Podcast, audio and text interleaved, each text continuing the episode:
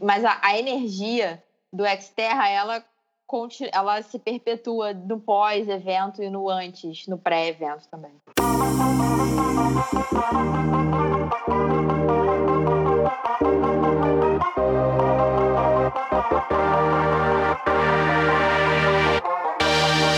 Fala galera, beleza? Gusmar Júnior com meu brother Hernani Moraes e mais dois convidados especiais hoje para gravar aí um episódio bacana do Papo de Pedal, né, Hernani? Isso aí, galera, tudo beleza? Hoje a gente tem dois convidados ilustres, né? O Pedro e, o, e a Aline, do Xterra. Fala aí pra aí. gente, galera, se pra, apresentem. Para ser mais exato, do, da X3M, né? Que é a empresa detentora dos direitos do Xterra. E eu vou pedir para eles fazerem uma apresentação agora para vocês. Vou primeiras damas, Aline, vai lá. Ai, gente, que responsabilidade. É... Oi, meu nome é Aline, eu tô limpa, três dias, tô zoando. É, trabalho, trabalho na X3M há um pouquinho mais de um ano e meio. Comecei lá como assistente de comunicação, entrei lá porque eu corria. Eu venho, na verdade, da Arquidiocese do Rio, eu era social media do Cristo Redentor, não tinha nada a ver com esporte. É, e aí o Bernardo descobriu que eu corria, me chamou para produzir conteúdo para X3M. Eu comecei só cuidando do Xterra Trail Run. Depois comecei a cuidar dos perfis do Xterra Brasil também, depois do Rio Marathon, depois do projeto Braços Abertos, tudo que era corrida eu tava. E aí, de... e aí com o tempo fui de assistente de comunicação para coordenadora de conteúdo e tamo aí. Isso aí, bacana. Legal. Pedrão, Muito legal. e tu? Opa, olá pessoal, prazer aí conhecer, estar com vocês. E, cara, então, minha história ela é bem parecida com a da Aline, né? De já também ser procurado por praticar esporte, né? Então, assim, eu recebi. Engraçado, essa, essa, a, o surgimento dessa vaga apareceu para mim num fórum de bike, né? Uma empresa de comunicação procurando alguém que trabalhe, né? De preferência com mídia mas que tivesse foco no mountain bike. E foi assim que me mandaram, na verdade, esse convite, né? mandaram essa imagem, esse, esse, essa arte criada, né? E aí eu vi e falei, pô, meu amigo Pedro, a tua cara, bicho, estão querendo alguém lá, não sei se você trabalha com comunicação, né? Eu não, não trabalho, né? Eu sou formado em desenho industrial, né? E eu falei, não, mas acabo que a gente lida, né, com rede social um pouco e tudo. Ele, não, pô, então manda pra lá. E aí fui, mandei, me chamaram por esse foco, né? O Bernardo, minha entrevista foi com ele. E foi a entrevista mais louca da minha vida, né? Assim, quando eu cheguei na X3M, eu esperava falar mais sobre meus projetos e, e portfólio. E eu fiquei falando com o Bernardo sobre bike, sobre quantas competições eu já fiz. E eu fiquei assim, gente, que, que entrevista mais atípica. e foi bem legal, né? deu para mostrar bastante que realmente eu, eu transpiro isso já, já, desde 2012. Né? O mundo competitivo, bicicleta desde, desde sempre, desde criança.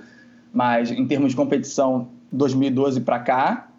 E, enfim, foi agregar, porque eu já trabalho como design gráfico, então tinha essa, essa ideia. Né? Na verdade, a X3M me tinha, tinha na época duas propostas para mim, para ser para trabalhar na área de criação ou na área de comunicação. Então, fiz entrevista. Na época, nós tínhamos um coordenador de, de, de marketing lá dentro, né, tudo. E eu fui entrevistado por ele e pelo diretor de arte da X3M. Ambos né, estavam ali meio que, ó, pode ser para mim, pode ser para ele. A gente só não sabe aqui o que, que você realmente vai. Como eu trabalhei a vida inteira como designer, eu queria experimentar algo novo. Eu falei, olha, mídia social, eu não tenho domínio. Eu, é, a gente usa, a gente pratica, mas é totalmente diferente de um, de um trabalho profissional. Mas eu vivo o esporte todos os dias. Meu final de semana é esse. E aí foi onde eu fui, não, então vamos para a área de, de, de mídia, Vamos trazer. Graças a Deus! Pra lá. é, eu também não me arrependo, cara. Não me arrependo mesmo. Porque o designer, assim, já me acompanha desde, desde sempre, porque eu também sempre desenhei, sempre trabalhei com pintura, morei em Angra dos Reis, então era, era um pouco essa vibe. E eu queria realmente um desafio novo, uma coisa diferente, que é, assim, a comunicação é você saber escrever, saber falar, é, é mesclar tudo isso, né? O que, que é design, com, com o que você fala, para quem você fala. E aí foi isso, aí está aí. Eu tô com um ano e dois meses de X3M só, bem, bem recente também, mas mais convicto ainda do que eu quero para frente mesmo, que é trabalhar com o evento. Muito bacana. Maneiro. Muito legal. Você, Você, ô Pedro, que faz então todas aquelas artes que a gente vê lá da Xterra, quando tem. Aquela, por exemplo, que foi ao ar uh, falando sobre esse, a gravação desse podcast. Tudo você que faz?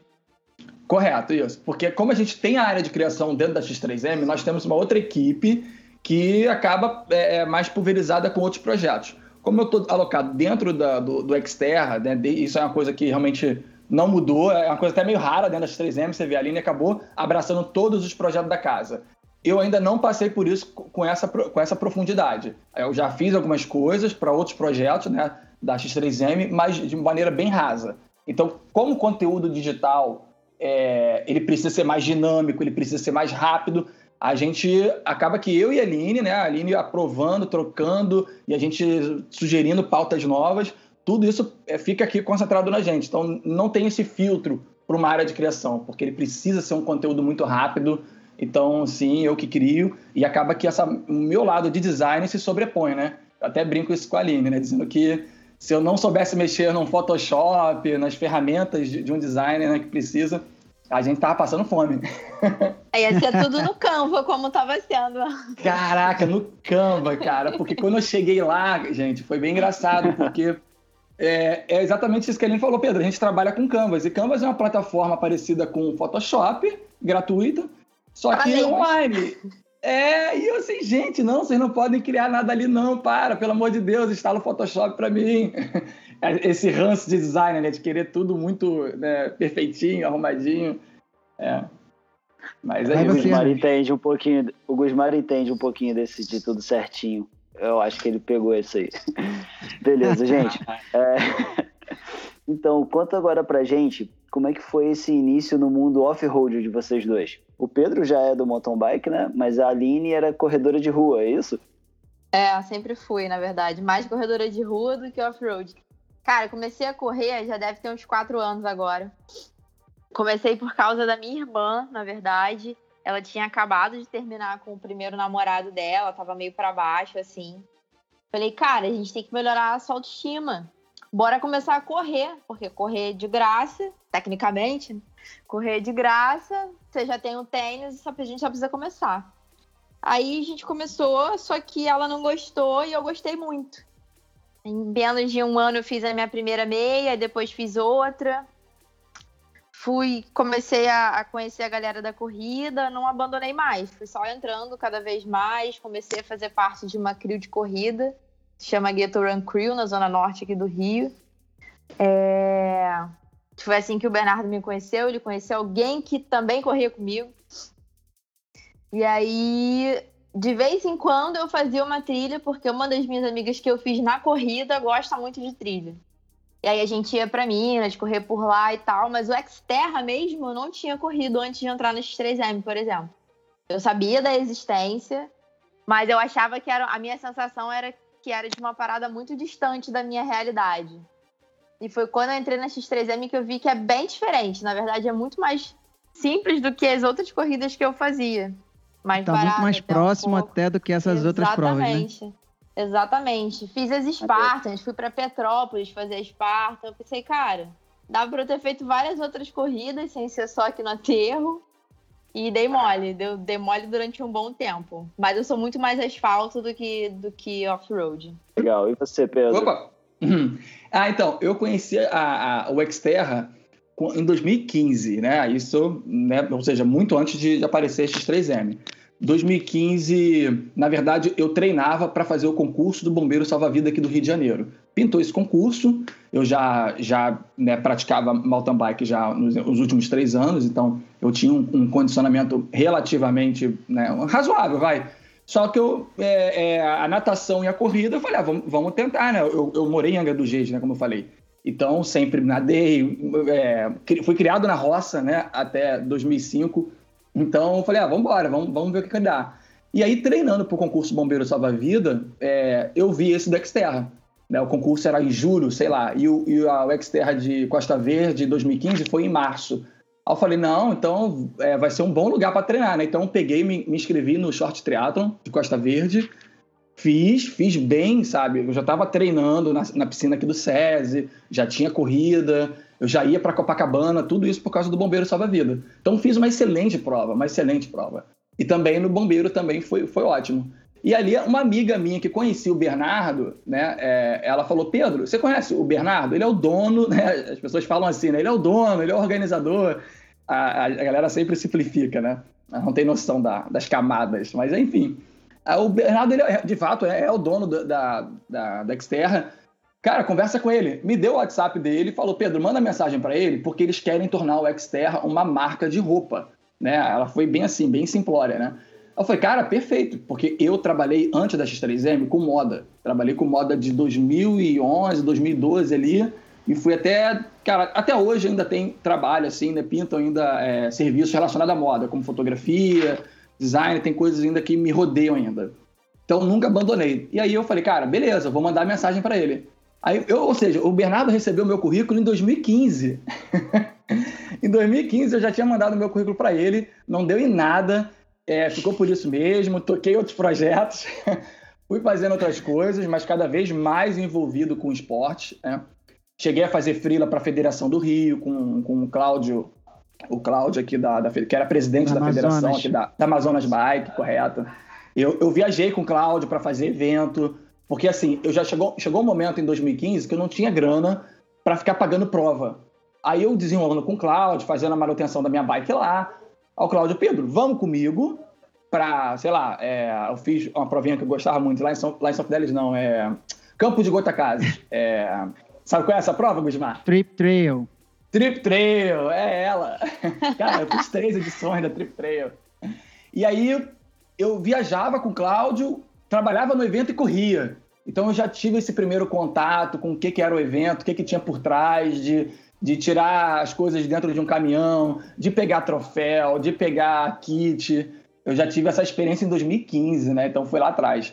Enfim, quando eu fiz uma entrevista com o Bernardo, foi a primeira coisa que eu frisei. Falei, pô, finalmente você viu meu e-mail, hein?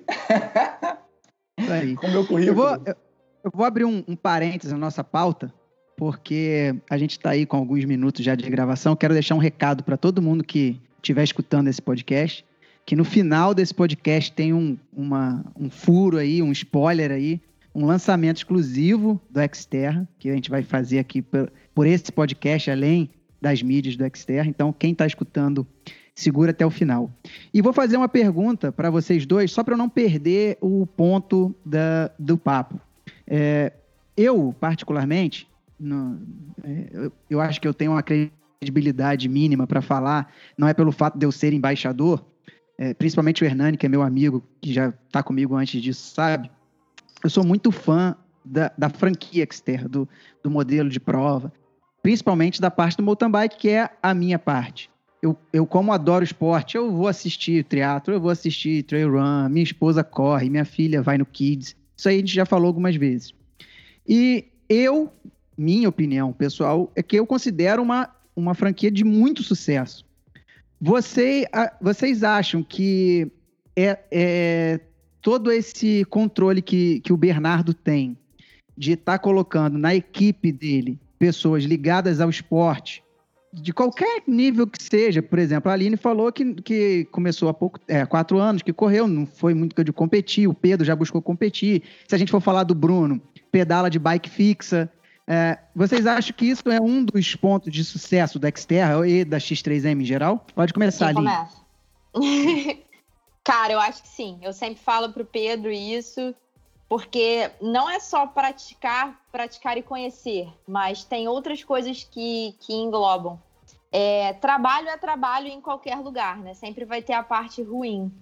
E se você já trabalha numa parada que você não gosta, que você, que você não se identifica de alguma forma, aquilo fica muito maçante e vai piorando todo todo o desenrolar da coisa. Então, assim, eu vejo na em toda a equipe X3M, que a grande parte, eu acho, pratica algum exercício, mesmo que não sejam dos exercícios da casa, alguma dos esportes da casa. Mas todo mundo faz alguma coisa, um carinho muito grande pelo mundo do esporte acima de tudo. Então, assim, são pessoas que têm carinho pelo esporte e que estão à frente em todas as áreas de eventos grandes, como o Xterra, como o Rio, como a Corrida do Flamengo. A gente não está falando de corrida pequena. Então tem, um, tem uma mistura do orgulho de fazer parte de uma coisa que já é grande E, e, e, de viver isso que a gente vive, né? Eu acordo, acordar assim cinco e pouca para treinar, abdicar de tanta coisa que a gente sabe que tem que abdicar para competir. Não, precisa nem, não digo nem competir, mas para participar mesmo, para terminar uma prova bem. Para performar, né? Para apresentar Exatamente. uma performance, né? Exatamente. Então, Bacana. assim, quando a gente chega no limite do, do trabalho, de suportar a carga de trabalho, é quando entra o amor pelo esporte, né? De uma coisa que a gente está muito imerso. Então, acho que aí, a, essa é a diferença da X3M, da equipe da X3M.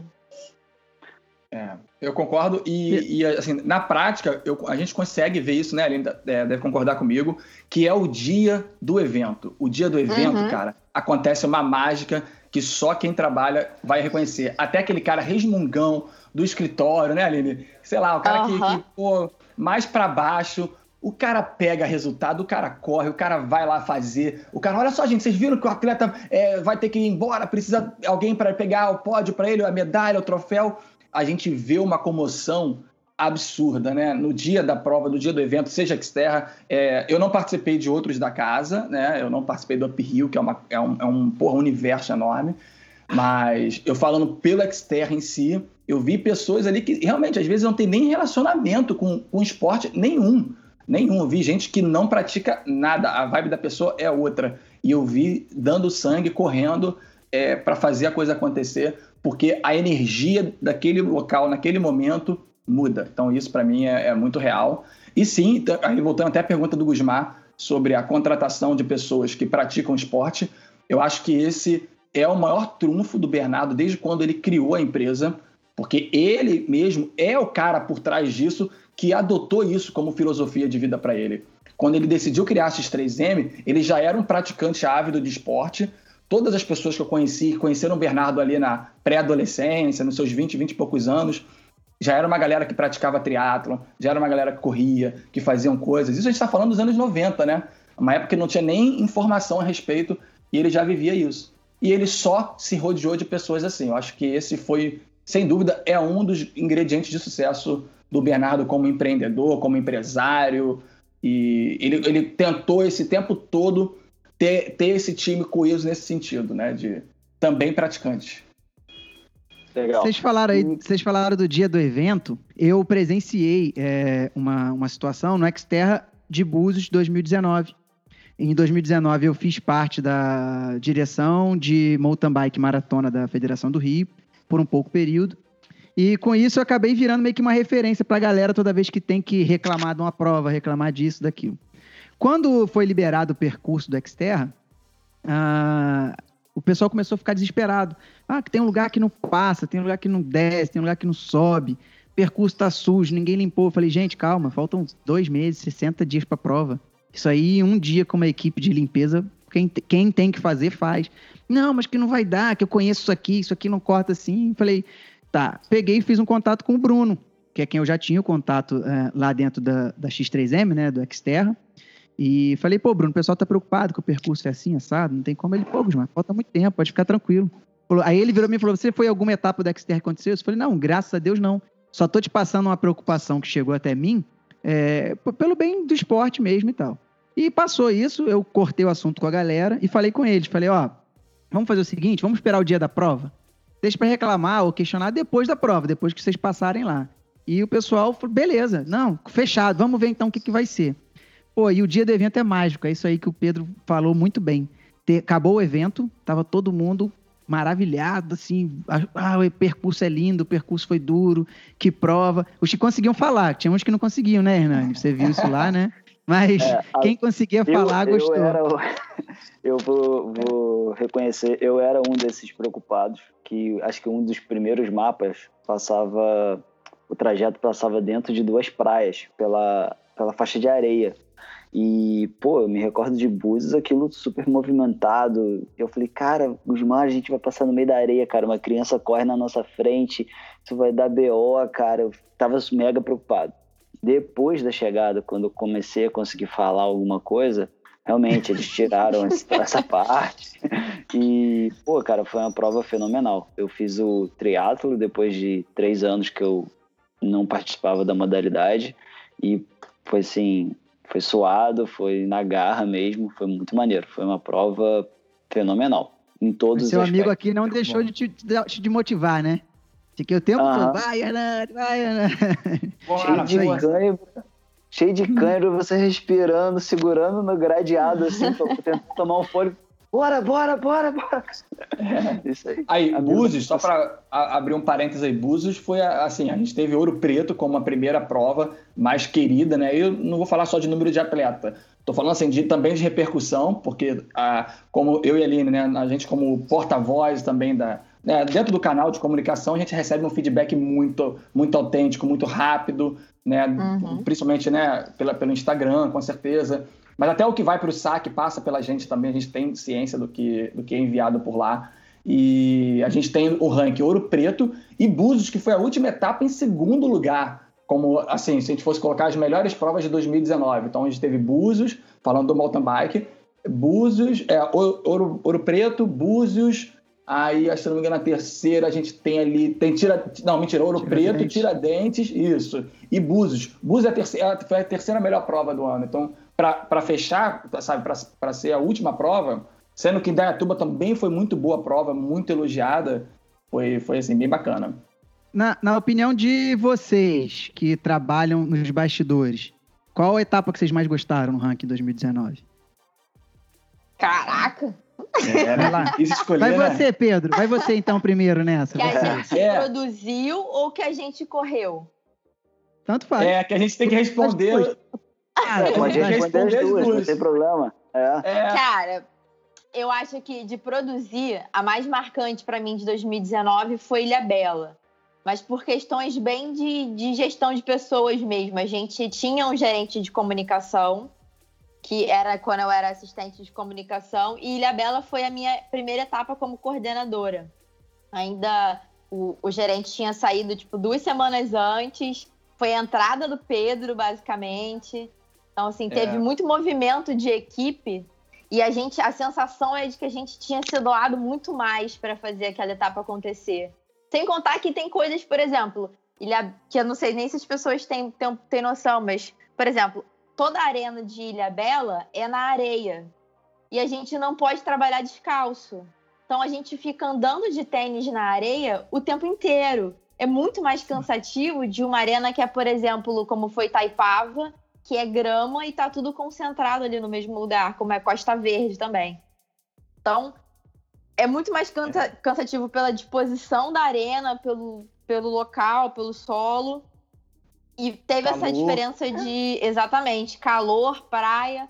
E teve essa diferença também. Além de ser o peso da etapa mundial, tinha a É. atleta da Nova Zelândia lá, eu desenferrujando meu inglês de brabo. Mas. É, É justo, é. é. muito justo que vocês preparam as provas bem casca grossa, então é bom que vocês sofram também. Sofram, né? Ah, sofre muito.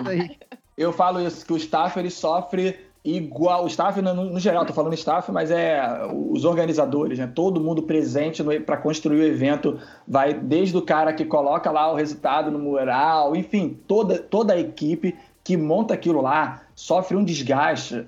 Que, na boa, eu, eu achava que o atleta era, era especial, mas eu acho que essa galera merecia estar num pódio igualzinho, cara, porque Olha só, só para vocês terem uma ideia de quando começa é, todo esse vulco-vulco, né? A gente está falando de uma segunda-feira, de começar, tipo, de chegar caminhão, sair do CDX e só parar na outra segunda-feira. Então, quem vive de- da, da produção, de construir tudo isso, ele passa. São sete dias, ou seja, para o trabalhador, vamos dizer assim, ele vive um Brasil Ride enorme da vida, vive uma maratona de, de estágios é, enorme, porque não para a loucura dele até a segunda-feira, até sair a última, a última presilha, sair da arena, ele tem que estar trabalhando. E realmente, Ilha Bela, para mim, foi a, foi a etapa, também por ter sido a primeira, até comentei isso com a Aline, que conforme nós fomos produzindo outras etapas, a gente foi ficando mais afiado, né? Eu falava assim, Aline, igualzinho treino, gente, é igualzinho treino, não é o treino que tá É. ficando mais fácil, é você que tá ficando mais forte. Isso eu senti na pele, como, pô, totalmente novato nesse meio, né? Ali mais a, a sério, né? Da maneira que foi. É, e ter visto na ponta ali, nos, pra mim, as melhores provas foram as finais, porque a gente já tinha uma experiência, né, Aline? A gente já chegava e eu já sabia o que a gente tinha que produzir. A Aline também já trocava comigo ali, então a gente chegava, é, acabava o evento, sei lá, mais nove, oito da noite, a gente ainda ia ter mais um briefing ainda, isso na, né, no, no sábado.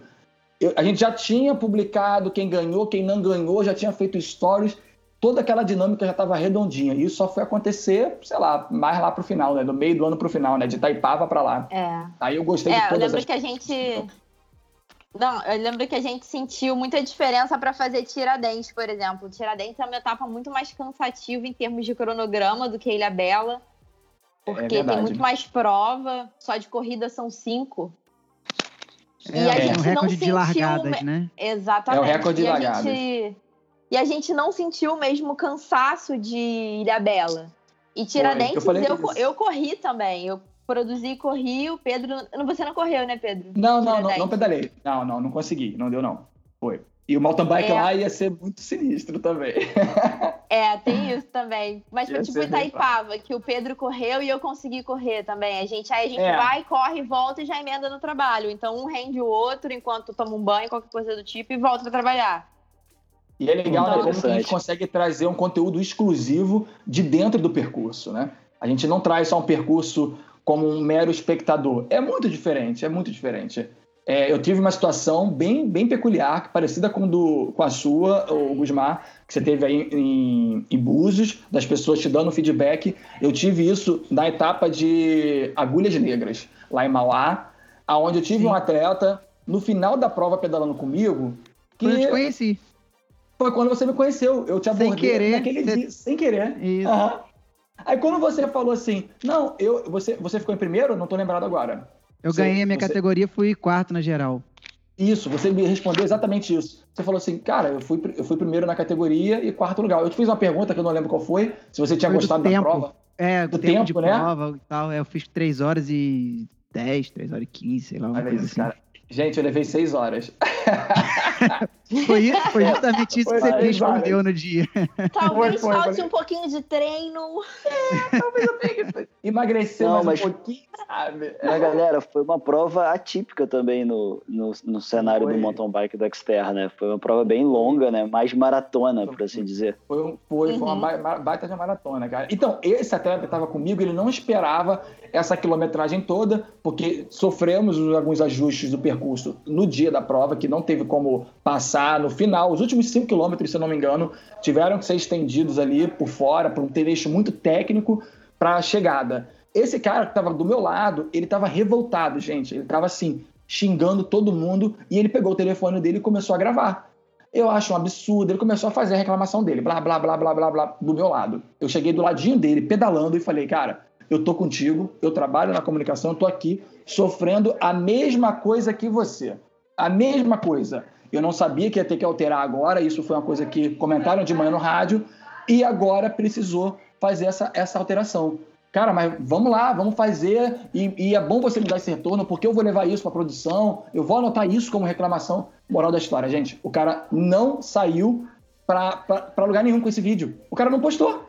Simplesmente ele não postou. Eu achei isso incrível. Eu fiquei assim, caraca, o cara acha que ele pesou um pouco mais, sabe? Você tocou num Então, ponto cara. que às vezes assim, eu. Pode falar, Renan, desculpa. É, então, essa situação, cara, em Búzios eu vi acontecer e é exatamente da mesma forma que você falou, cara. É, eu fiz o triatlo e no, acho que no dia seguinte eu tava lá vendo a galera participando do mountain bike. Na subida, acho que de emerências, para chegar lá em cima na rampa de parapente, tinha uma galera, cara, metendo o pau, falando que não tinha água, que tava morrendo, que não sei o que, tananã. Cara, muita gente que não conseguia subir, que era a subida mais, assim, agressiva da prova. Lá o pessoal metia o pau, mas quando chegava lá na linha de chegada, tava todo mundo mega feliz. Então, tipo assim, é Mudava, muito- né? você falou, é, é o momento, o cara tá lá na Momento. sofrência, pô, ele não se preparou o suficiente para aquela subida, então ele tava lá revoltado, mas é uma coisa com ele. Eu acho que hoje É. a facilidade do cara postar ali, pô, tem subida aqui, os caras não deram água, tá um sol danado. Tá ruim pra ele que não tá preparado, mas, pô, quando eles passou lá na linha de chegada, tá festejando, tá pegando medalha, tirando selfie, Ah. pô, eu venci, eu. Pô, olha os dois lados da moeda aí, entendeu? Então, mas Eu acho aí que eu. Tem muito eu- disso. eu- falou, O cara não postou, né, o vídeo no final da história. Foi, eu, eu com isso sou, eu, eu com isso sou muito crítico. Eu sou muito crítico com relação a isso. É, eu acho assim, quando você vai para uma prova às cegas, totalmente às cegas, o, o, o, organizador não falou a quilometragem, não falou nada, você você está sujeito a tudo e aí talvez você tenha até um direito de reclamar se o problema foi esse que vocês falaram. Agora, é, não é querer defender, mas assim, pô, eu sou chato. Eu vou pegar um regulamento, eu vou ler inteiro. Então eu sei que no ponto da água não vai ter ninguém para me dar água, que eu tenho que parar para abastecer. Uhum. Eu sei que vão ser 80 e poucos quilômetros para 3 mil de altimetria. Eu tenho uma noção do que, que isso representa de subida. Agora, não dá para você querer encarar 90 quilômetros de mountain bike com 2 mil é, metros de ganho, achando que tá indo na padaria comprar pão, entendeu? É. Que tem que ter uma babá lá, que é. tem que ter uma babá é. lá, toma aqui água gelada, ou vem uma motinha do seu lado, como nas provas de speed que eu já participei, acontece muito isso. Vem uma moto, Caramba. é, o cara, pô, água para né? vocês, aí dá água pra gente ali e vai embora, ou vem o carro de apoio. É, é totalmente diferente. Então, assim, tem reclamações válidas e tem o que eu costumo chamar de mimimi. Isso aí eu tenho. Eu, é, eu tenho muito mimimi. É, eu filtro é, muito isso aí. É. Então, entendeu? Pra, antes de tomar. E outra coisa, é, eu gosto sempre de escutar o lado, o outro lado das pessoas, porque é, é, eu falo isso muito com o Hernani. Ele fala assim: ah, às vezes a gente tá brincando, ele fala, muito fácil para você. Você tá treinado, tá, não tá sofrendo aí. Ok, então me, me passa o que, que você tá sentindo para eu poder mensurar, assim, pô, até onde que o que Hernani tá reclamando. Realmente ele tá cansado, tá destreinado, ou ele tá de choro, porque gosta de chorar, entendeu? Então, é, tem, tem muito disso. A Bem, gente percebe muito isso no, no, no, mundo da corrida, né? Principalmente nas nossas corridas menores. As pessoas precisam entender, e aí é uma construção de cultura mesmo, e é uma parada que eu e o Pedro a gente bate muito, principalmente quando tá mais perto da realização da etapa.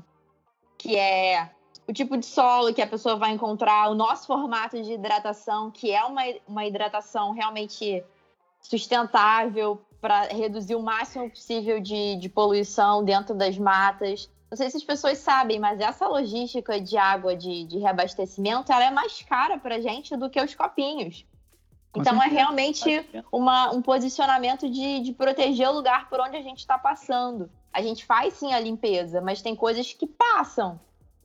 Tem um copinho que é jogado muito fora do, do local e que aí um, um habitante da cidade, de, duas, três semanas depois, vai achar porque tá lá, tá passando e passou pela gente. É isso aí. Então, se a então, pessoa tivesse é... tido um pouquinho mais de consciência, ela não teria jogado. Isso acontece muito nas corridas pequenas, porque a galera vem do asfalto achando que trail run é sussa, porque são 5 quilômetros, mas não são. Tem 5 quilômetros que são mortais. Existem 5 km e 5 km, né? Exatamente. É, Existe 5 km de trail run e 5 km de corrida de rua, são diferentes, exato.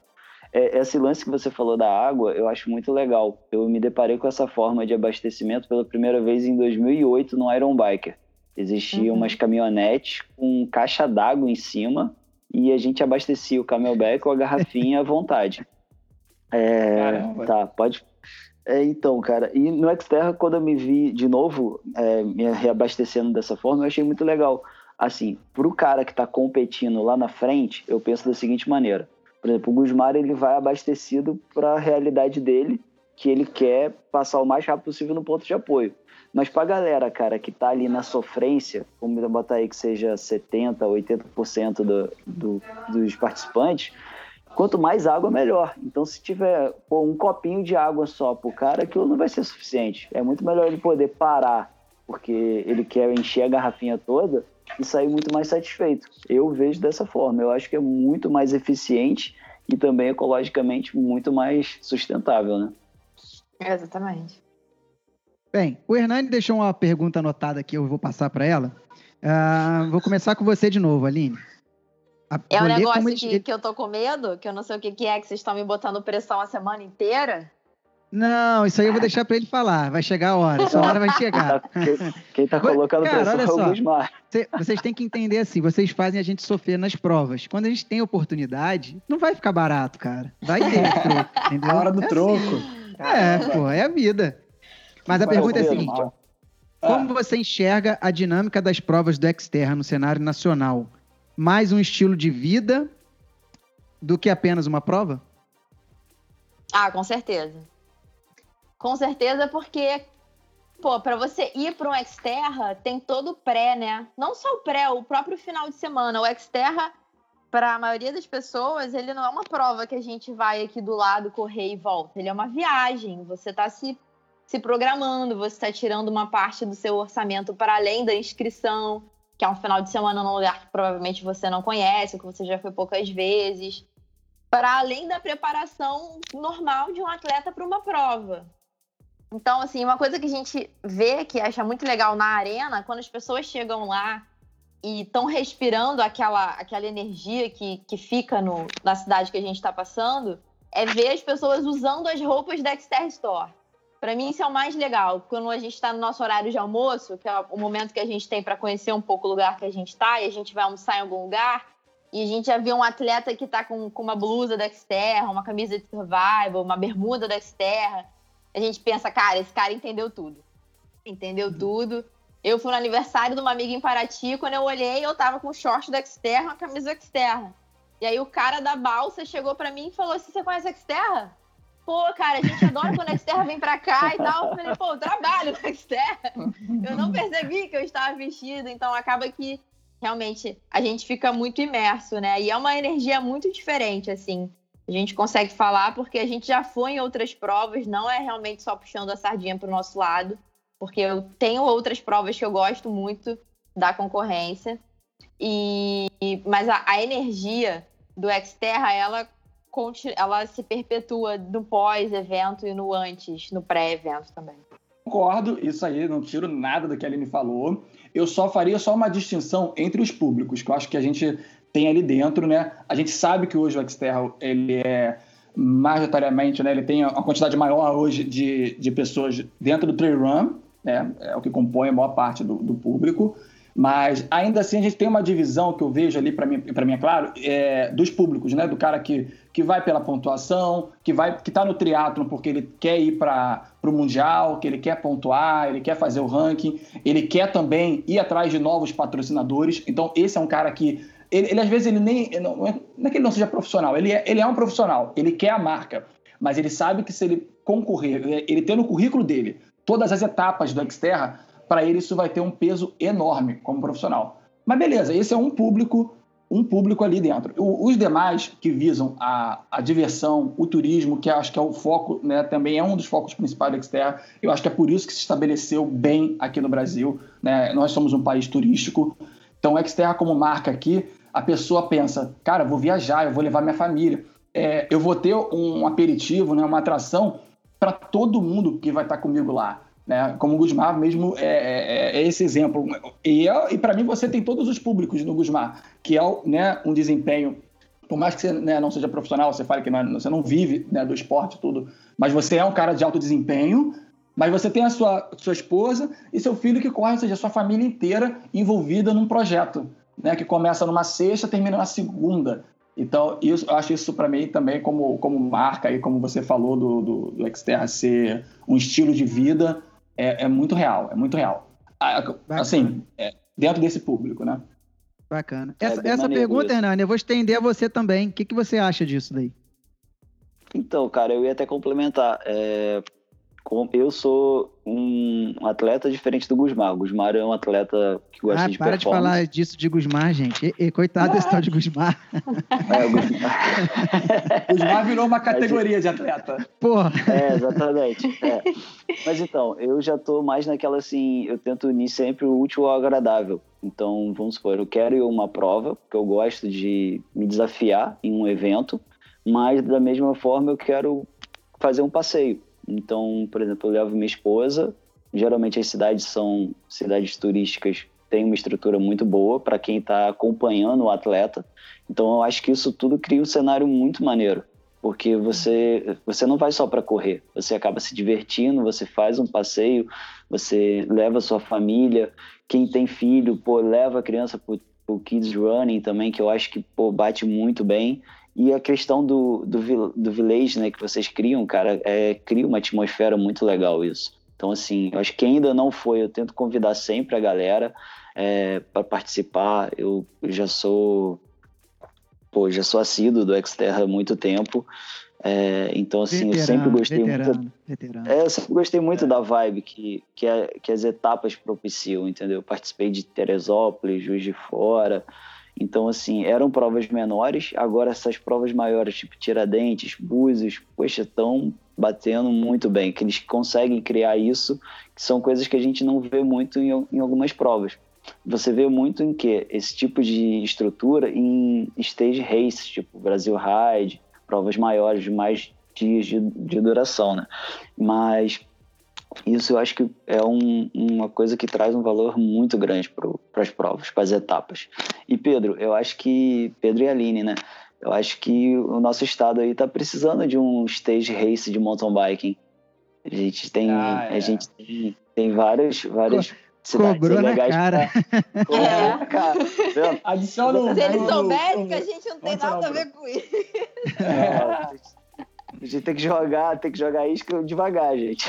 É, mas, tem que ir plantando. Mas, mas é mais ou menos por aí, cara. Você, como já atuou aí no mountain bike há mais tempo, você conhece bastante cidades aqui da região, do interior do estado também, e eu acho que é um prato cheio, cara, para para ser, vamos dizer, os pioneiros no stage race aqui no estado do Rio, porque Minas já está rolando várias provas legais, São Paulo já tem alguma coisa também e a gente está acabando ficando para trás. É, é. Mas, então, é, a gente estava é... com um programado aí para Bitpoca, né? Tava não, estamos. É. Depende do Sim, sim. Estou inscrito. Não, então, para fechar essa, essa questão do estilo de vida, é, eu tenho só um comentário para fazer, que foi justamente uma coisa que o Pedro falou. É, por exemplo, o Pedro falou da minha esposa, né? Que ela corre e a minha filhinha também. Mas uma parada que vocês não sabem, que a minha esposa começou a correr por causa da XTR. A gente foi à etapa de Ouro Preto em 2019 e eu já tinha falado com ela, falou, pô, Aline, vai, corre. Aí ela, não, não, e ela só malhava, sempre assim, foi, sabe, vamos dizer, rato de academia, né, marombeira, nunca, nunca foi muito assim de aeróbico, de endurance. E aí lá eu botei uma pilha, ela ficou assistindo, gostou, dali pra frente, foi em todas, correu, viciou, entrou pra corrida. Aí, minha filha, não tem como não ir. E de vez em quando eu mando para vocês, né, uns vídeos, é, áudio dela cantando a música da largada, que ela, que ela adora aquela música. É a única música da minha playlist que pode tocar no carro quando ela tá. Ela, pai, pode botar a música do Xterra. Aí eu vou lá e Ela chama de música do Xterra. Então, acho isso. E, e um ponto que vocês falaram, que, que o Pedro falou, do público, do público que vai para competir e tal, eu acho, Pedro, que isso é um pouco relativo. O, eu, o Gusmar, eu vou para competir, eu, eu gosto de competir, eu treino para competir. Mas uhum. a, a vibe do, do evento como um todo, eu acho ela tão sinistra que eu, eu quero, por exemplo, me aventurar numa prova de duatlo ainda, ou esse ano ou ano que vem. A gente, é, por esse lance todo de calendário, a gente não sabe como é que vai ficar. Mas eu vou, já, já comecei a correr, não estou podendo nesse momento agora aí, devido ao tudo que a gente está passando. Mas é, eu vou por causa da Xterra. É, não tenho muita vontade, por exemplo, de fazer um duatlo, um triatlo é, convencional, né, do, do, asfalto ali, mas do cross eu tenho, muita. Então, assim, Verdade. é uma parada que não, me puxou gente... por, por outro lado que não seja da competição, que é da superação mesmo ali do evento. É, e assim, eu, eu quando entrei na Xterra já fui na missão, né? A Aline até comentou quando ela entrou, foi sobre para falar de trail run. Eu já entrei na, na X3M para falar do Xterra e para falar sobre mountain bike, triatlo e natação. Né? Essa, essa, esses três públicos já caíram no meu colo logo de imediato. E aí eu falei, cara, é, já existe um público, isso até conversando com o Cristóvão, né, o Carlos Cristóvão, que também hoje é nosso embaixador né, de Duathlon, ele, ele é um cara que se viu em algum determinado momento da carreira dele um pouco saturado só do mountain bike. Ele me contou isso, né? Ele falou, Pedro, eu corri foi prova. E o que eu quis fazer é mesclar, eu queria trazer, trazer uma novidade. Então, esse é outro ponto interessante que o Xterra traz, diferente de outros eventos que são restritos a, é, ou só ao mountain bike, ou só ao trail run. Né? Eu acho que, inclusive, o Xterra é que inaugurou esse segmento, porque eu já ouvi de outros organizadores, que eu sou amigo de alguns organizadores, de falarem assim, Pedro, eu tô querendo colocar aqui na minha cidade, na minha prova, a corrida. Eu, o cara que só fez mountain bike a vida inteira já com esse insight de querer colocar uma corrida para agregar. E, e, assim, tem tudo a ver, né? Tem tudo a ver. O próprio canal do, do Samuca, né, do Powerlink, ele fala que agora é, tá sendo um momento interessante para você, se você tem uma esteira em casa, para você complementar com a corrida, porque a corrida no meio amador e para quem pedala, é, você empurra muito mais do que um atleta profissional. Então, o amador ele tem que ter na planilha dele de treino, por mais que ele não leve isso tão é, a, né, a sério como um profissional iria levar, mas que ele se, aquele cara que minimamente treina duas, três vezes na semana, que ele tenha um dia que ele corra, porque ele vai precisar correr durante uma prova. Ele vai ter essa necessidade, e aí você implementar com isso. O Xterra chega e mostra isso. E a gente, como canal de comunicação, eu já pensamos de fazer promoções e brincadeiras entre os perfis do Xterra, né, que hoje são cinco. A gente tem o Xterra Brasil, a gente tem o mountain bike, triatlo, natação e Trail Run. Trail Run, Trail Run. Eu tô aqui, cabeça voando. então, a gente já fazia uma brincadeira de falar pro cara do, do triatlon, vamos fazer o duatlon, ou então chegar pro cara do mountain bike e falar, vamos fazer o duatlon, né, e rolar essa troca entre os dois, que é justamente para complementar. E assim, ele tá no momento lá perfeito para isso. O cara se inscreve numa é. prova no sábado e faz a outra no domingo. Eu, eu até falei do atlo, mas eu até vou explicar o porquê. Não é nem por causa da água, não. Eu sempre gostei de nadar. É porque onde eu moro é muito frio. E eu sinto. Tem medo de água fria, gente. Tem medo de água fria. Eu entendi. Não, gente, peraí. Não, eu sinto, cara, é sério, eu sinto, eu sinto muito frio. E assim, eu, eu só consigo treinar muito cedo. Então, não, não rola de eu, de eu botar um, prender um elástico na cintura para pular na piscina com 2, 4, 5 graus aí no inverno para treinar. Nossa, não, é. não rola. Entendeu? É, o Hernani fica me zoando porque o Hernani ele sente muito calor. Para comprar uma roupa de borracha para o Gusmar treinar no frio aqui duas barras. É, é, é verdade. O, o Hernani ele fica me zoando porque a gente, eu passo por ele às vezes pedalando no período do inverno e eu vou de balaclava, de capa de sapatinho, de luva, Meu de. Deus do céu. Não, é, é sério.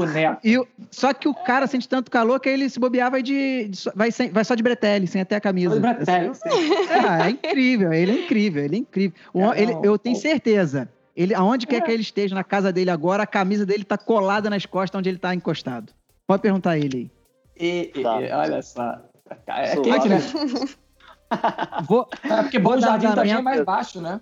Bom Jardim fica mais embaixo, né? Duas barras ela no alto, né? Deve ter um pouco a ver com isso também, né? Não sei. Não, cara, o Hernani é, é diferente é, mesmo.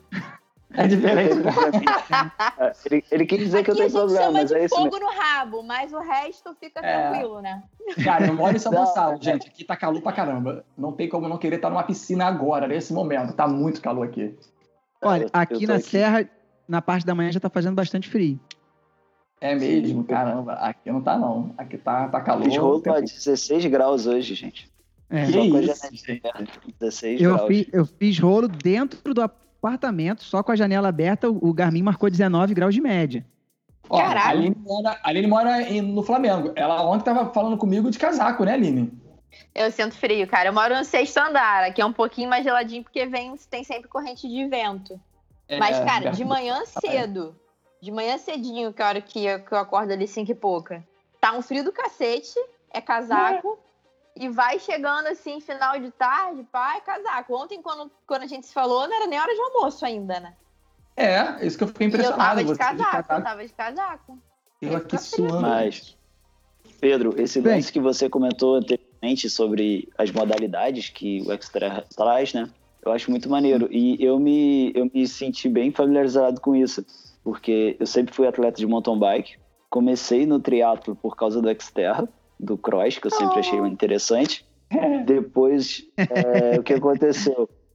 Gusmar, depois de três anos afastado, Gusmar botou uma pilha. Ano passado eu fiz o Xterra de Búzios o triatlo.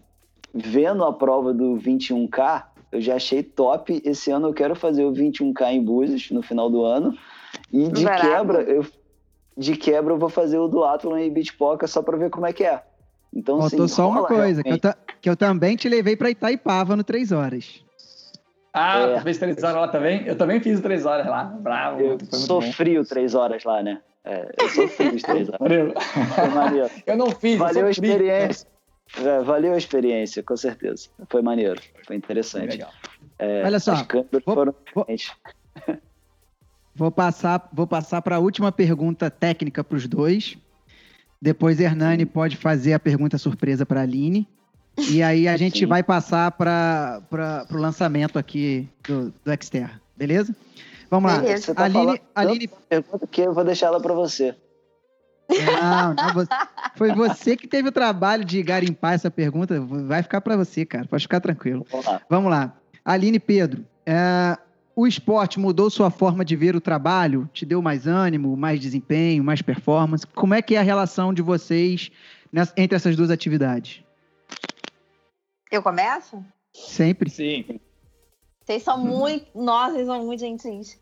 Cara, eu vou falar um clichê assim, master de propaganda de, sei lá, federação, mas é muito real para mim. O esporte mudou a minha vida completamente. Eu sou uma pessoa que, quando eu fiz Cefete, lá em Macaé, eu sou de Macaé, não sou do Rio, é, eu reprovei em educação física. Eu tinha 18 anos isso. Comecei Nossa. a correr, eu tinha 20 e pouco, é, pois é. E assim, a tipo assim, corrida. Assim, conta me... pra gente é, você era completamente sedentário, então é tipo. Completamente. Eu era aquela pessoa que acorda na hora de almoçar, almoça lasanha, tipo assim, domingo, pá, almoça lasanha. E Brasil, aí, e leva a vida, agora, entendeu? Agora que você é atleta, você não faz mais isso, não? É. Eu como lasanha. Tô me sentindo mal eu agora. Acordo é, almoçar. Gente, vou congelar a pizza de novo aqui que eu tirei do é. congelador. Eu tô querendo Cara, mas eu sou, eu sou muito. Eu sou ah, muito cri-cri com coisas de alimentação. É, eu sou bem, bem regradinha. De, deixa eu só abrir um parênteses. A Aline tem uma, um calendário com os dias que ela comeu doce, gente. Ela tem um calendário com. Ela sabe quando ela comeu o doce naquele mês, naquela semana, ela tem isso planilhado. Aí, Hernani, essa aí me superou na dieta. Ela, eu ela supera. Dizer que o Gusmar, ele não precisa nem anotar, ele lembra. Não, a é tem é. anotado que acho que é para fazer algum relatório, só pode. Não, cara, Mas deixa a Aline concluir, abrindo, gente. Abrindo uma questão pessoal, assim, da, da importância do esporte como um todo, como, como pessoa mesmo, né? O profissional é só uma das áreas em que ele ajuda muito. Do tipo de, se tem um dia que eu não acordo cedo para treinar, e vou deixar o treino para de noite ou coisa do tipo, o meu trabalho ele rende muito menos, é um gasto completamente diferente. A galera cisma em não se exercitar porque acha que vai ficar mais cansado, quando na verdade é exatamente o contrário que acontece. Pois é, exatamente. Então, assim, o esporte, ele, ele quando, quando eu conheci, mudou tudo. Me trouxe novas pessoas, pessoas com mentes e, e, e projetos totalmente diferentes. É, amizades que eu carrego há anos, que começaram na corrida, de pessoas que entendem que a gente dorme cedo, a gente acorda de madrugada realmente, a gente faz marmita para ter uma boa alimentação a semana inteira. Então, assim, tem, tem muita coisa que mudou. E no final da minha faculdade, quando eu estava começando a trabalhar na, na Arquidiocese do Rio, foi um período muito conturbado ali, porque foi, foi a minha primeira meia maratona. Eu estava terminando a faculdade de jornalismo e eu estava estagiando e ainda não sabia se eu ia ser efetivada. Então, assim, foi tanta coisa junto que quando eu acabei a minha primeira meia, eu fiquei uns dois meses da minha vida sem fazer esporte nenhum. Então, isso gerou em mim uma ansiedade muito grande. Eu sou uma pessoa ansiosa por natureza. Mas naquela época eu comecei a ter compulsão alimentar por causa da ansiedade. Por isso que eu tenho uma tabela de quantos dias eu como doce. Porque a minha compulsão alimentar é por doce. Então, se eu me pego muito estressado ou muito ansiosa, a primeira coisa que eu vou fazer é comer doce. E é uma parada que não me ajuda em nada. Se eu posso, se eu posso realmente fazer um exercício no lugar de comer um doce, o efeito é o mesmo. O efeito, assim, no meu organismo é o mesmo. A endorfina produzida é a mesma, sem a culpa de, caraca, poxa, eu tava indo tão bem, eu tava tão regradinha e descacetei por uma falta de controle minha. Então, assim, o esporte, ele, ele me traz o equilíbrio que as outras coisas da vida que eu não tenho controle me tiram. Acho que isso responde. Nossa, como? Bonito, né? Bonito. Foi, foi, foi profundo. Legal, bacana. É, é bacana. Muito bacana mesmo. Pedro, você? Então, vamos lá. É, foi, segue a mesma, essa mesma linha de filosofia de vida, com certeza. É, eu vejo o esporte como um projeto, não é uma coisa que você pode anexar à tua vida. Ele entra e muda tudo. As outras coisas precisam se adaptar a esse estilo de vida. E, e eu, todo mundo que eu conheci que sente essa dificuldade, ou de emagrecer, ou de satisfação pessoal, ou, sabe? Não é só corpo, não é só estética. É uma questão de estarem bem. É porque querem manter um estilo de vida, não querem abrir mão daquela rotina, seja ela qual for, tá? Sem julgamentos aqui. Seja ela qual for. E ela acha que vai colocar uma, uma academia é, no horário que der e, e vai mudar. Porque não é esse o processo. O processo, o processo ele ocorre de uma maneira muito mais revolucionária onde você prioriza a, aquele novo estilo de vida e aí você decide reciclar amizade, decide reciclar é, convívio. E agora, para mim, assim, chegou no ponto profissional. Como eu te falei, eu venho de uma carreira profissional que era. É, eu comecei minha carreira mais é, fortemente no, no, ensino, no setor de ensino educacional. Eu trabalhei desde o meu primeiro período na faculdade, eu trabalho como designer. Então, eu trabalhei quatro anos, foi o tempo que eu levei para me formar. E aí, fui para a área de moda e no finalzinho da área de moda, eu já comecei a me envolver como atleta. Quer ter a minha bike, quer ter e começar a ir para as competições. Eu falei, cara, preciso fazer disso o meu ganha-pão, porque isso está me dando uma satisfação que eu não sei explicar. Isso está me dando novas pessoas, está me deixando bem, está renovando aqui o, o, meio que eu tô. E eu queria fazer essa chave acontecer. Então, ali também, né, graças ao Xterra, quando eu vi toda aquela estrutura lá em março de 2015, eu falei, cara, eu vou eu vou fazer isso acontecer. Então, até o, provavelmente o Bernardo foi o primeiro cara que recebeu meu currículo com esse mote de que eu pratico esporte eu quero trabalhar com esporte. E aí eu fui tentando, né, nesses últimos cinco anos, girar essa chave de vez. Não foi fácil, não foi, porque o ganha-pão vem de outro jeito. E eu, eu não acho que todo mundo precise fazer isso, você não precisa. Mas eu acho que você precisa criar uma pirâmide ali de prioridade, aonde todas as outras coisas vão ali, sabe, é, é, ser, sei lá, ser meio que, que, um derivado, vai ser meio que, não, eu vou vou me controlar com, com o horário que eu tenho para dormir hoje, porque amanhã eu vou fazer isso, isso, isso, e aí você já escala até uma programação do seu dia. Então, eu, eu trago hoje muita coisa graças a essa, essa chave eu consegui mudar, entendeu? De falar que eu vou, vou fazer assim, vou fazer assado. É, enfim, para mim, mim foi isso. Muito, porra, Vou resumir isso aí. Eu acho que os quatro aqui dessa, desse podcast têm, têm bem mais em comum do que a gente pensava, hein? Com essa resposta. Ah, Concorda, Hernani? Com certeza. Sem sombra é, de dúvida. Eu, eu acho. Vou, vou contar para vocês algo pessoal, então, aqui. É, tanto meu quanto do Hernani. Tô fazendo fofoca da vida dele, até porque ele não me autorizou a falar. Mas É, o Hernani, ele, ele, ele, ele é do ramo do comércio, já acho que a vida inteira, né, Hernani? E Sim, ele começou desde os 15. Não vamos contar a sua idade, cara, para não, não começar a estragar a parada. É. Tranquilo. Então, assim, e ele, de um tempo para cá, ele também vem mexendo com bike, peça, manutenção e tudo aquilo. Não, a gente não precisa entrar em detalhes. Eu sempre tive esse meu lado do esporte muito forte, mesmo antes da bike, na época de outros esportes que eu já pratiquei. E hoje, por exemplo, a minha esposa tem uma loja de suplemento. A gente tá sempre assim ligando, tentando ir para aquele lado ali. Isso é muito interessante e achei bacana é, a resposta de vocês dois. Acho que combina muito com a vida de nós dois do lado de cá. Isso aí, bem legal. Hernani, legal. vamos lá, vamos lá vai então. para a pergunta secreta para a Aline antes da gente entrar na novidade do Xterra. Isso aí, galera. Vou explicar para vocês. É, a gente queria fechar com duas perguntas assim mais pessoais para vocês dois. Então, durante o decorrer da semana aí, a gente deu uma olhada no perfil de vocês, né, para conhecer um pouco melhor cada um. Aí, pô, Pedro, A gente não, é... irmão, pode falar. Você, você, você. Ele me deixou encarregado parceiro, de fazer pô. a porta, né? Então, eu tive que dar meus pulos. Bom, o Pedro, cara, a gente percebeu que ele já estava um pouco mais imerso nesse meio assim off-road, mais, mais voltado para a natureza. Ele já fez algumas travessias, assim como eu, já brincou em diversas modalidades e tudo mais. Então, Aline, a bomba sobrou para você. A Meu gente... Deus! a gente deu uma pesquisada e a gente queria saber de você o seguinte: para uma pessoa que tem medo de panela de pressão, as trilhas não te assustam um pouco? Rola um certo calafrio na hora das etapas, das provas?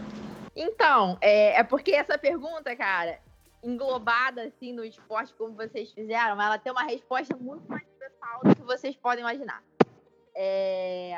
A panela de pressão, como eu disse lá no meu post, é um trauma da minha mãe quando, era, quando eu era mais novinha e ela explodiu uma panela de pressão dentro de casa. Pensei, mano, se a minha mãe explode uma panela de pressão, o que, que eu vou fazer dentro do apartamento, né? Então o medo sempre foi constante. Eu moro sozinha há dois anos já. Minha mãe mora em Macaé, eu perdi meu pai com 18 anos. Vim direto fazer faculdade em Niterói, morei com a minha tia na minha época da faculdade. Logo depois que eu terminei, eu comecei a morar sozinha. Então, assim, é... quando eu entrei pro Xterra, quando eu comecei a correr, eu já estava num, num, outro nível de vida, digamos assim, de, de percepção das coisas, realmente. Eu comecei a entender os benefícios que o esporte estava me trazendo, tanto das pessoas que estavam que estavam entrando na minha vida e tudo mais. Eu, eu fui entendendo que quanto mais eu me desafiava nesse sentido, mais coisas boas iam, iam vindo, coisas que eu não esperava. Então a corrida ela fez esse primeiro movimento, quer dizer, na verdade a saída de casa, de deixar minha mãe em Macaé sozinha num período que não era bom pra gente, para vir para cá fazer faculdade no Rio e tudo mais, foi o meu primeiro movimento. A corrida foi o segundo movimento. A X3M foi outro, porque a minha realidade de trabalho na, na Diocese no Cristo Redentor é muito diferente da realidade da X3M. A X3M tem uma pegada muito mais agressiva em termos de, de trabalho, né? tanto na produção do, do envolv...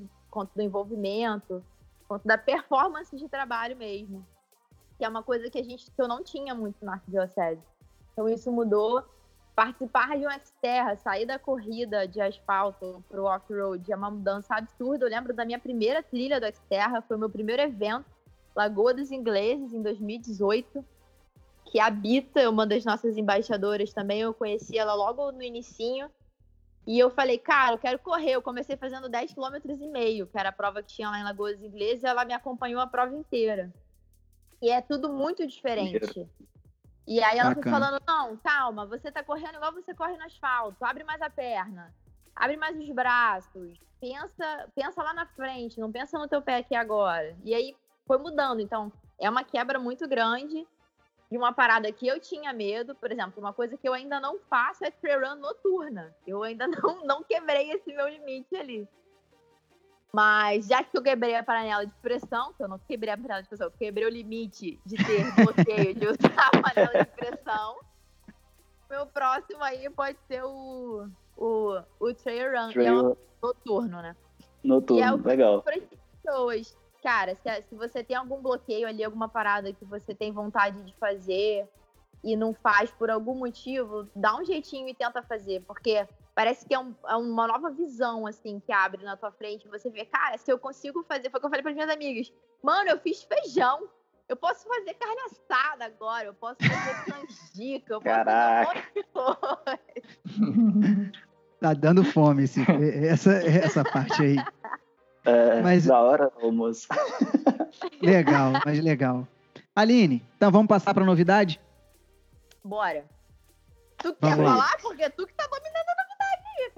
É, é uma boa Gusmar puxada. É, pra quem tá Gusmar, escutando é... a gente, e das escolhas, a gente, eu e o Pedro, a gente tem muito orgulho da gente ter renovado, atualizado o nosso quadro de embaixadores. Porque o que veio de gente sinistra é absurdo, cara. E é um, um dos embaixadores, nosso querido Gusmar aqui, que tá abrindo para o Xterra, ajudando a gente a abrir um caminho na Xterra na nuvem, de fato. Vai, manda, Gusmar, manda, Gusmar. É isso aí, pessoal. Conta pra gente. É, o Xterra está começando com, vamos dizer assim, um projeto de atividades virtuais e tem algumas coisas novas ainda que estão por vir, que a gente vai aguardar a ordem do nosso chefe Bruno para começar a falar, né? Mas nós vamos começar na terça-feira, dia 18 de abril, às 19h35 vai rolar o primeiro treino coletivo do Xterra. Eu vou puxar esse treino na plataforma do Zwift. Nas redes sociais vão ter lá as informações para quem quiser participar.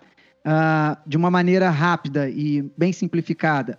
É só procurar o perfil no Zwift, Xterra Gusmar, JR. Só me seguir, pode mandar mensagem lá ou no direct, mas eu imediatamente me seguiu, eu vou enviar o convite para que todo mundo possa participar desse primeiro treino.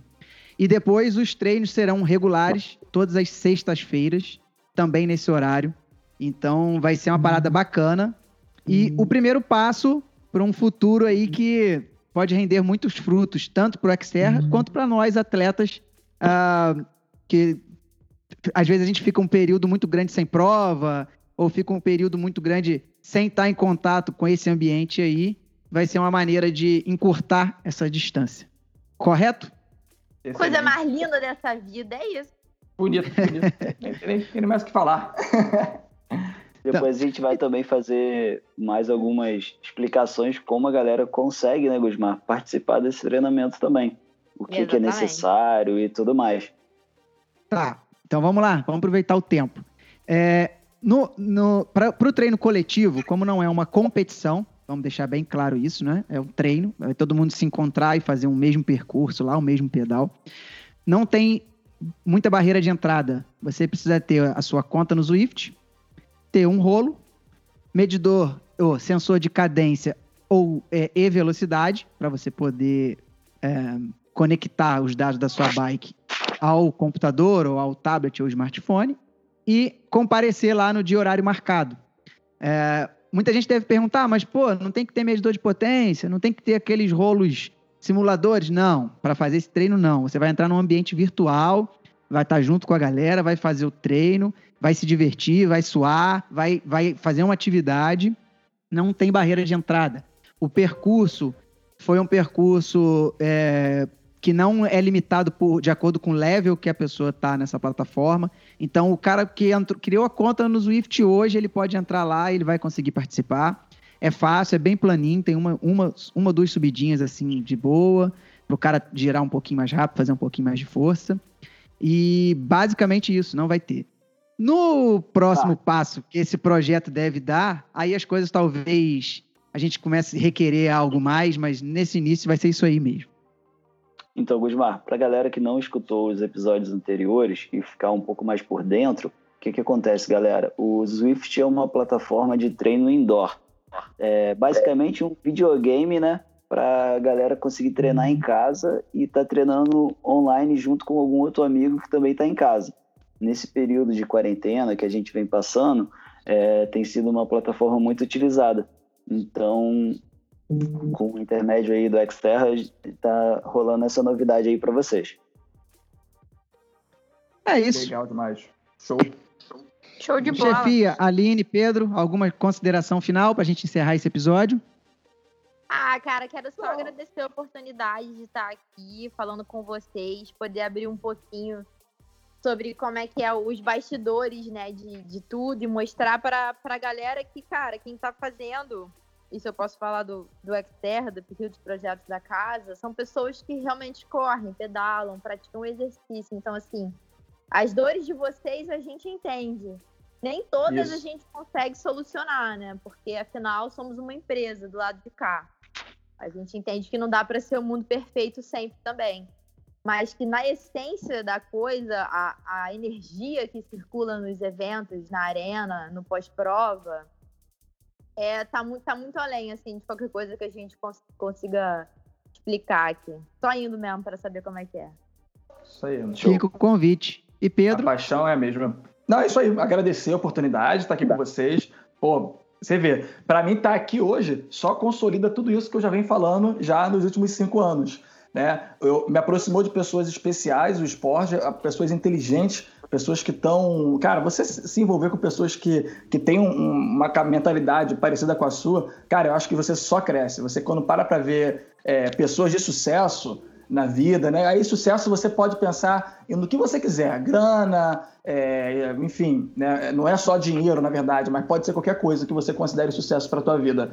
O, o, caminho é bem parecido, né? Que é você trilhar de pessoas ali que você admira, que você que fazem coisas que você é, né, aprova e você, pô, pega para você, pega para você, se tira essa coisa boa e vai. É isso. Eu acho que não existe emprego perfeito, né? A gente fala isso o tempo todo, né, Lene? É, é. Dor de cabeça qualquer lugar. Eu acho que é importante não. Ah, então quer dizer então que eles são hiper felizes, que eles estão no, no, no país das maravilhas? não, nós não estamos, cara. Pelo contrário, a gente vive e respira, né? Como é que é aquela frase, Aline? é, trabalhe, com o que com que você ama, que você vai se preocupar muito mais. Você vai trabalhar muito mais. vai trabalhar muito mais, né? Sabe, a frase é, né? Trabalhe com o que gosta e vive de férias. Cara, é mais. Mais. Peraí. É, é. ela é isso, sim. Vive de férias. Conceitualmente ela é isso. Mas na prática quer dizer que você também. Cara, você não vai sair disso. E a pergunta que você tem que se fazer é: e você quer se sa- sair disso? Você quer todo dia fazer igual Clark Kent, né? Tirar a roupa de super-homem e botar outra? Porque eu não quero. Eu não quero. Isso era uma coisa que falaram muito desde o início da minha, carre da minha carreira. Ó, desde meu primeiro emprego. Eu trabalhei numa padaria em 2000. Eu tinha 14 anos ainda, 99 para 2000. E falaram assim: Pedro, você pessoalmente é, mara é maravilhoso. Mas você profissionalmente, detalhe que eu não tinha profissão, mas você profissionalmente, você precisa ser mais cauteloso. Enfim, tava tomando um feedback ali do meu chefe, né? Mas eu fiquei assim, cara, isso para mim é, me assombrou durante muito tempo, porque criou-se uma ideia de que eu tinha que ser um profissional e que eu tinha que ser outro pessoal. E as, e as empresas vendem isso até hoje. Ah, você pode fazer o que você quiser. Profissionalmente, você tem que ser assim. Eu fui muito averso a isso, eu fui muito contrário, porque eu não conseguia me desfazer, colocar uma carapuça para trabalhar e colocar outra para viver a minha vida. Então, o que eu encontrei hoje, eu tô com 34 anos, faço 35, é, eu, eu sinto para mim que eu tô longe de um sucesso, tô longe de, uma, de um ápice, mas eu me sinto num caminho certo por pelo menos não ter que viver dessa forma, entendeu? E tira uma coisa, coloca outra e, e, cria, não, de 9 às 18 eu sou um Pedro, aí 18 às 10 eu sou outro Pedro, marido, pai, o cacete, amigo, que for, porque para mim isso não existe, a minha vida ela é, é a única, só, é uma só, eu só habito um corpo só, então todo o resto para mim tem que ser, tem que funcionar, fluir nesse único Pedro que existe. e eu fico feliz de estar É tá, tá rodeado de pessoas que pensem assim também. Então eu vou assumir agora a palavra e vou deixar para o meu Gilmar. brother Hernani ah, encerrar, já que eu abri. É, eu quero agradecer a presença de vocês dois, é, agradecer a oportunidade é, que vocês, o Xterra, X3M, estão dando aqui para o nosso podcast, de trazer esse conteúdo totalmente diferente para o pessoal, para o nosso público. E vou deixar um recado final só. Hashtag desperte seus instintos. Oh, isso aí. Galera, é, igualmente, Gusmar, agradeço a presença de vocês. Espero que seja a primeira de muitas participações. E a gente está junto. E até a próxima etapa, né? Vamos dizer assim. É, isso aí. Um abraço, pessoal. Fica todo mundo com Deus aí. Um Beijo. abraço. As galera. Valeu. Beijão.